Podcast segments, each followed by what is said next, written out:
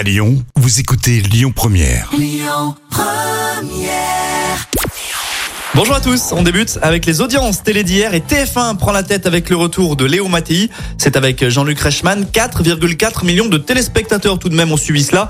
Cela représente 22% de part d'audience. M6 suit avec Pékin Express et 10% de part d'audience. La série Le Mensonge sur la 3 complète le podium avec près d'1,5 million de suiveurs. Sinon, dans les dernières actus télé, elle, elle ne travaillera plus jamais pour Netflix. C'est ce qu'a annoncé Sarah Chabi qui joue dans Sex Life. Et elle est revenue sur le tournage de la saison 2 sortie en mars et dont elle est l'actrice principale.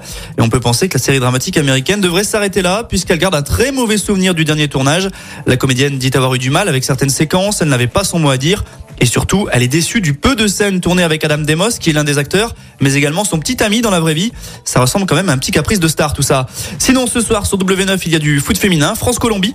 Vous verrez peut-être la joueuse Amel Majri. Eh bien, il faut savoir qu'elle est maman et elle s'est confiée sur son rôle de joueuse pro et de parent d'un petit Elle dit, et la métaphore est bien trouvée, arriver à jongler entre ses entraînements et sa fille.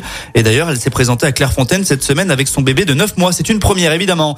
Sinon, quel est le programme télé du soir sur TF1 de l'hypnose avec Mesmer, le record du monde? Sur la 2, un prime spécial, n'oubliez pas les paroles. Sur France 3, la série Cassandre. Sur la 5, de la culture avec l'affaire Picasso. Et enfin, du ciné sur la 6 avec 10 jours sans maman. Écoutez votre radio Lyon Première en direct sur l'application Lyon Première, lyonpremière.fr et bien sûr à Lyon sur 90.2 FM et en DAB+. Lyon Première